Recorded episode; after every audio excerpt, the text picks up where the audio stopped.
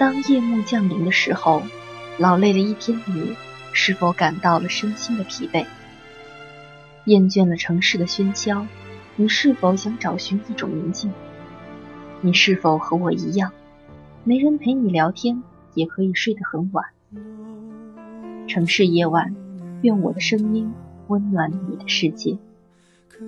这里是灵魂电台梦的呢喃，我是葡萄。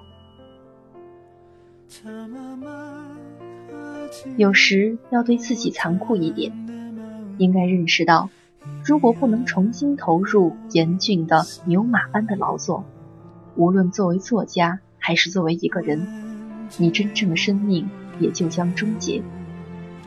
只有初恋般的热情和宗教般的意志，人才有可能成就某种事业。今天为大家分享的是热播剧《平凡的世界》的作者。路遥先生的一篇文章：人要对自己残酷一点。在我的创作生活中，几乎没有真正的早晨。我的早晨都是从中午开始的，这是多年养成的习惯。我知道这习惯不好，也曾好多次试图改正，但都没有达到效果。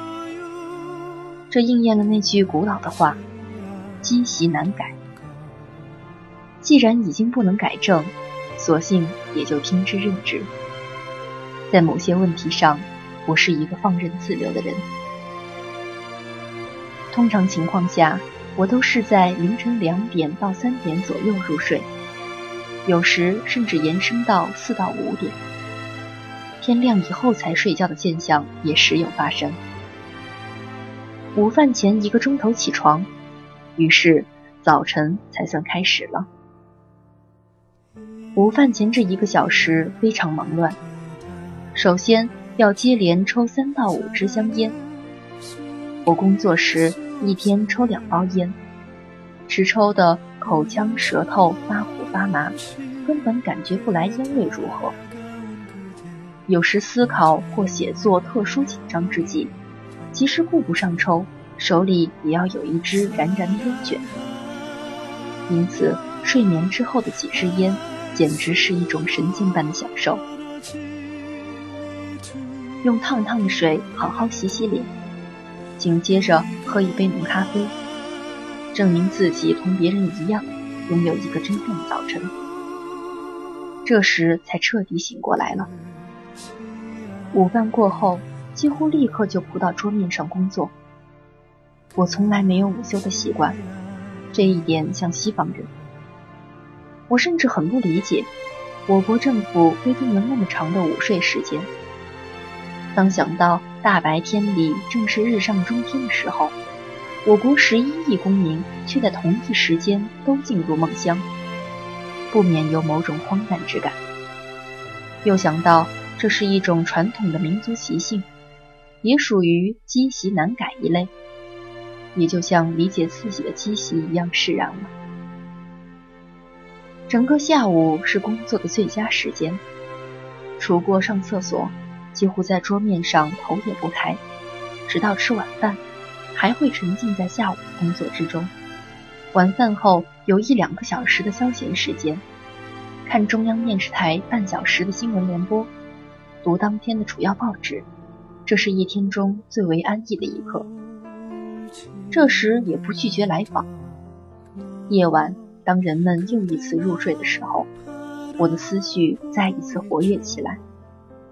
如果下午没完成当天的任务，便重新伏案操作，直至完成。然后，或者进入阅读，或者详细考虑明天的工作内容，以致全书各种各样无穷无尽的问题。并随手在纸上和各式专门的笔记本上记下要点，以备日后进一步深思。这时间在好多情况下，思绪会离开作品，离开眼前的现实，穿过深沉寂静的夜晚，穿过时间的隧道，漫无边际地向四面八方流淌。入睡前无论如何要读书，这是最好的安眠药。直到睡着后，书自动从手中脱离为止。第二天午间醒来，就又是一个新的早晨了。在平凡的世界全部写作过程中，我的早晨都是这样从中午开始的。对于我，对于这部书，这似乎也是一个象征。工作却要求我像早晨太阳一般，充满青春的朝气，投身于其间。小说《人生》发表以后。我的生活完全乱了套，无数的信件从全国四面八方蜂拥而来，来信的内容五花八门，除过谈论阅读小说后的感想和种种生活问题、文学问题，许多人还把我当成了掌握人生奥妙的老师，纷纷向我求教，人应该怎样生活，叫我哭笑不得。更有一些遭受挫折的失意青年，规定我必须赶几月几日前写信开导他们，否则就要死给你看。与此同时，陌生的登门拜访者接踵而来，要和我讨论或者切磋各种问题。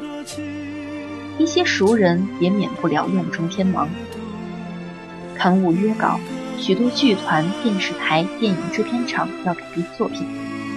电报电话接连不断，常常半夜三更把我从被窝惊醒。一年后，电影上映，全国舆论愈加沸腾，我感到自己完全被淹没了。另外，我已经成了名人，亲戚朋友纷纷上门，不是要钱，就是让我说情，安排他们子女的工作。似乎我不仅腰缠万贯。而且有权有势，无所不能。更有甚者，一些当时分文不带而周游列国的文学浪人，衣衫褴褛，却带着一脸破败的傲气，庄严的上门来让我为他们开路费，以资助他们神圣的嗜好。这无异于趁火打劫。也许当时好多人羡慕我的风光，但说实话，我恨不能地上裂出一条缝。赶快钻进去！我深切地感到，尽管创造的过程无比艰辛，而成功的结果无比荣耀；尽管一切艰辛都是为了成功，但是人生最大的幸福，也许在于创造的过程，而不在于那个结果。我不能这样生活了，我必须从自己编织的罗网中解脱出来。当然，我绝非圣人。我几十年在饥寒、失误、挫折和自我折磨的漫长历程中，苦苦追寻一种目标。任何有限度的成功对我都至关重要。我为自己牛马般的劳动得到某种回报而感动人生的温馨。我不拒绝鲜花和红地毯，但是真诚地说，我绝不可能在这种过分戏剧化的生活中长期满足。我渴望投入一种沉重，只有在无比沉重的劳动中，人才会活得更为充实。这是我的基本人生观点。细细想想，迄今为止，我一生中度过的最美好的日子是写人生初稿的二十多天。在此之前，我二十八岁的中篇处女作已获得了全国第一届优秀中篇小说奖。正是因为不满足，我才投入到人生的写作中。为此，我准备了近两年，思想和艺术考虑备受折磨，而终于穿过障碍，进入实际表现的时候，精神真正达到了忘乎所以。记得近一个月里，每天工作十八个小时，分不清白天和夜晚，浑身如同燃起大火。五官溃烂，大小便不畅通，深更半夜在陕北甘泉县招待所转圈圈行走，以致招待所白所长犯了疑心，给县委打电话，说这个青年人可能精神错乱，怕要寻无常。县委指示，那人在写书，别惊动他。当然，这是后来听说的。所有这一切。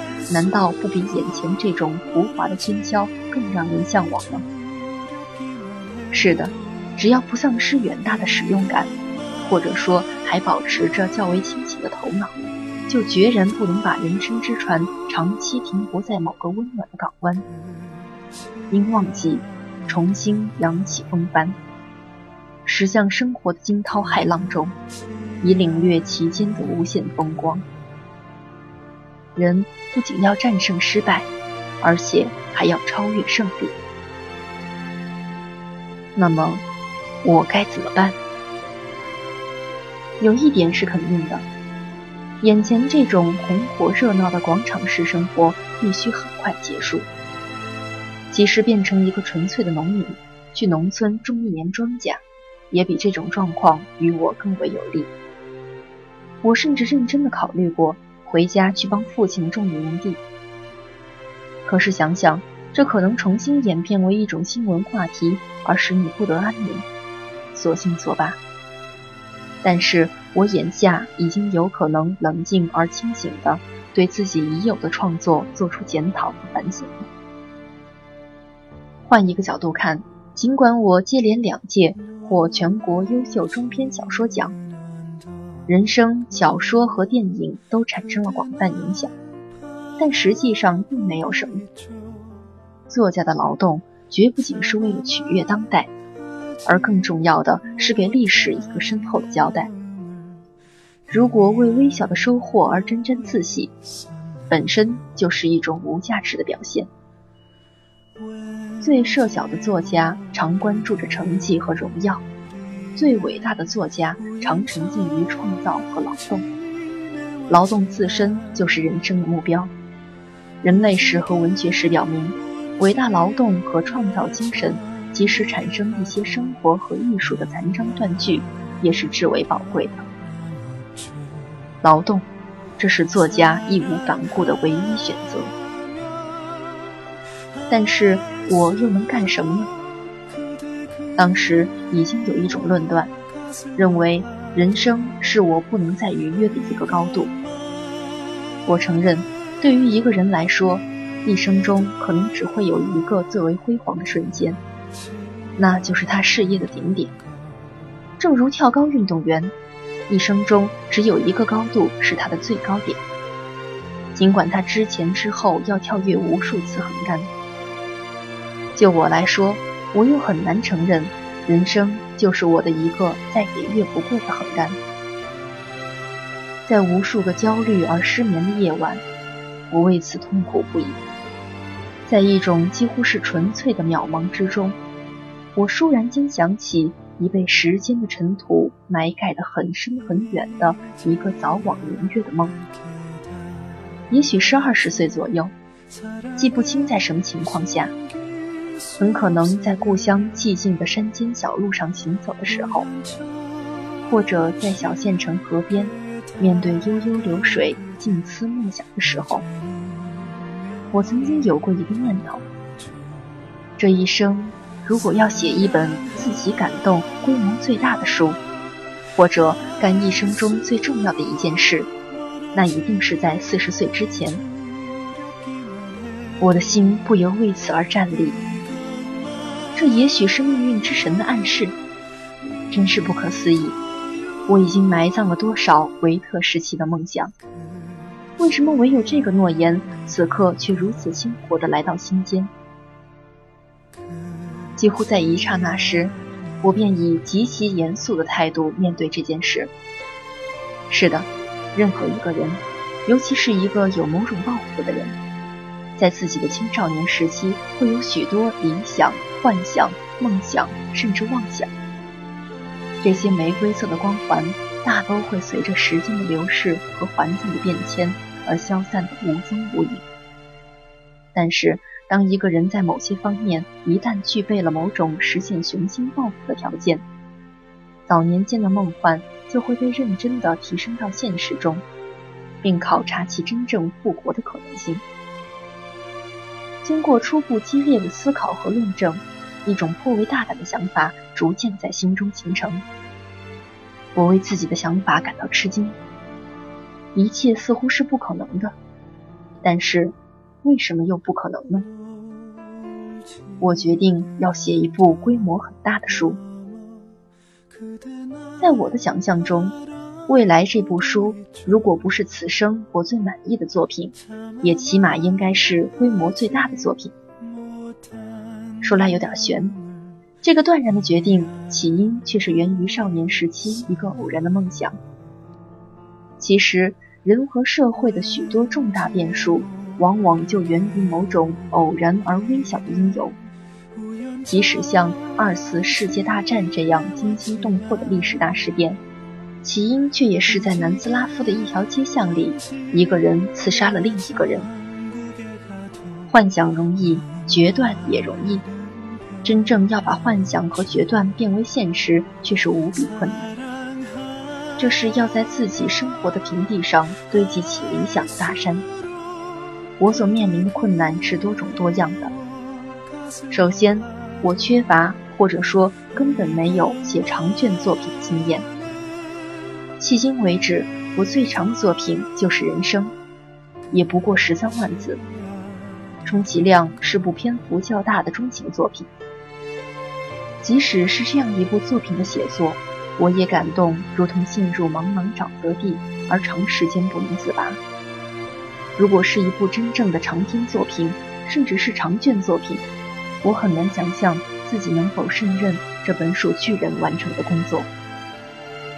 是的，我已经有一些所谓的写作经验，但体会最深的倒不是欢乐，而是巨大的艰难和痛苦。每一次走向写字台。就好像被绑出刑场，每一部作品的完成都像害了一场大病。人是有惰性属性的动物，一旦过多的沉湎于温柔之乡，就会削弱重新投入风暴的勇气和力量。要从眼前人生所造成的暖融融的气氛中，再一次踏进冰天雪地，去进行一次看不见前途的远征，耳边就不时响起退堂的鼓声。退回去吗？不能。前进固然艰难，且代价惨重，而退回去舒服，却要吞咽人生的一剂致命的毒药。还是那句属于自己的话：有时要对自己残酷一点，应该认识到，如果不能重新投入严峻的牛马般的劳动，无论作为作家还是作为一个人，你真正的生命也就将终结。最后一条企图逃避的路被堵死了。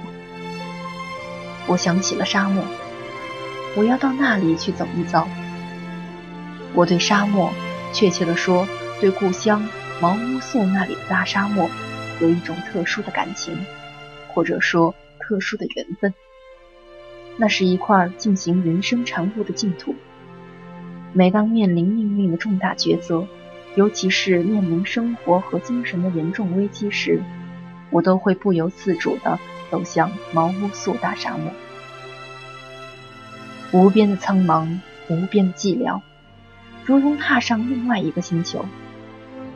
嘈杂和纷乱的世俗生活消失了，冥冥之中似闻天籁之声。此间，你会真正用大宇宙的角度来关照生命，关照人类的历史和现实。在这个孤寂而无声的世界里。你期望生活的场景会无比开阔，你体会生命的意义也更会深刻。你感动，人是这样渺小，又感到人是不可思议的巨大。你可能在这里迷路，但你也会弄清许多人生的维基。在这单纯的天地间，思维常常像洪水一样泛滥，而最终又可能在这泛滥的思潮中。流变出某种生活或事业的蓝图，甚至能明了这蓝图实施中的难点、易点以及它们的总体进程。这时候，你该自动走出沙漠的圣殿，而回到纷扰的人间。你将会变成另外一个人，无所顾忌地去开拓生活的新疆界。现在再一次身临其境，我的心情仍然像过去一样激动。视角行走在空寂逶迤的沙漠中，或者四肢大展，仰卧于沙丘之上，眼望高深莫测的天穹。对着神圣大自然充满虔诚的感恩之情。尽管我多少次来过这里接受精神的沐浴，但此行意义非同往常。虽然一切想法都在心中确定无疑，可是这个朝拜仍然是神圣而必须进行的。在这里，我才清楚地认识到，我将要进行的其实是一次命运的赌博，而赌注则是自己的青春亦或生命。尽管我不会让世俗观念最后操纵我的意志，但如果说我在其间没做任何世俗的考虑，那就是谎言。无疑，这部作品将耗时多年，这期间我得在所谓的文坛上完全消失。我没有才能在这一部作品的创作过程中，还能像某些作家那样不断制造出许多幕间小品以招引观众的注意。我恐怕连写一封信的兴趣都不再会有。如果将来作品有某种程度的收获，这还多少对抛洒的青春热血有个慰藉。如果整个的失败，那将意味着青春乃至生命的失败。这是一个人一生中最好的一段年华，它的流失应该换取最丰硕的果实。可是，怎么可能保证这一点呢？你别无选择，这就是命运的体旨所在。正如一个农民春种夏耘，到头一场灾害颗粒无收，他也不会因此而将劳动永远束之高阁。他第二年。仍然会心平气静去春种夏耘，而不管秋天的收成如何。那么，就让人们忘掉你吧，让人们说你已经才思枯竭。你要像消失在沙漠里一样，从文字界消失，重返人民大众的生活，成为他们间最普通的一员。要忘掉你写过人生，忘掉你得过奖，忘掉荣誉，忘掉鲜花和红地毯。从今往后，你仍然一无所有，就像七岁时赤手空拳离开父母、离开故乡去寻找人生的道路。沙漠之行斩断了我的过去，引导我重新走向明天。当我告别沙漠的时候，精神获得了大解脱、大宁静，如同修行的教徒断绝红尘，告别温暖家园，开始餐风饮露，一步一磕。向心目中的圣地走去。沙漠中最后的誓师，保障了今后六个年头，无论多么艰难困苦，我都能矢志不移地坚定工作下去。只有初恋般的热情和宗教般的意志，人才有可能成就某种事业。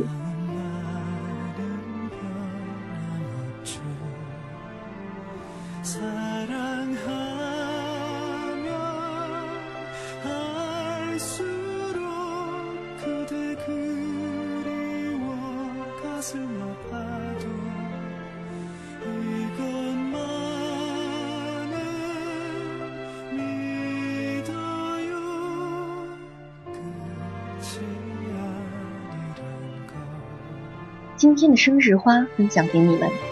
今天是三月三十一日，生日花小型水仙，花语沉默。小型水仙原本是产在葡萄牙的野生种，花语是沉默，意味着不要那克索斯所象征的自怜自恋。凡是受到这种花祝福而生的人，沉默寡言，在一群朋友中经常扮演着微笑倾听的角色。是一个很好的听众，然而有时也该积极的发言，否则会丧失恋爱的机会。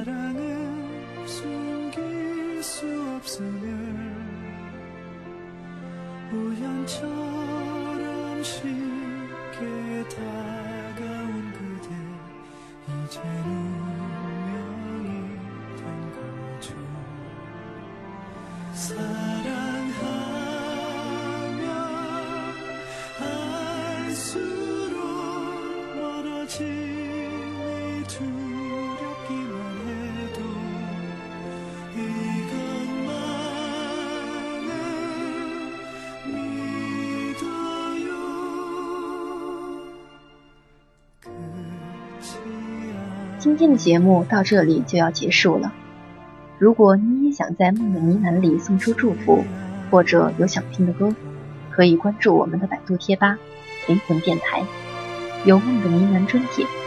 需要提前三天，直接在帖子下面留言你想有歌曲名及祝福语。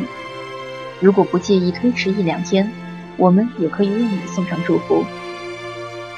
今天有一位署名孤雁的小耳朵点了一首羽泉的《爱自己》，他希望每个小耳朵都能学会爱自己。葡萄也希望我们每一个人都能善待自己，只有善待自己，才能善待他人。感谢你们的聆听，城市夜晚，愿我的声音温暖你的世界。赶紧听歌吧，晚安。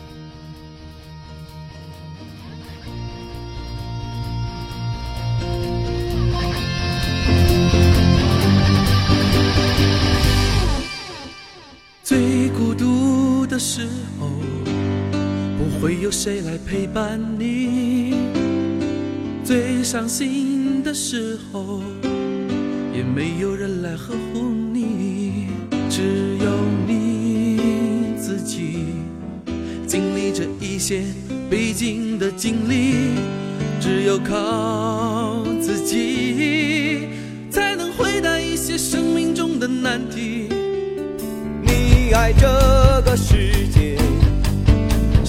爱着他的空气。你爱着你的他，也希望他也爱着你。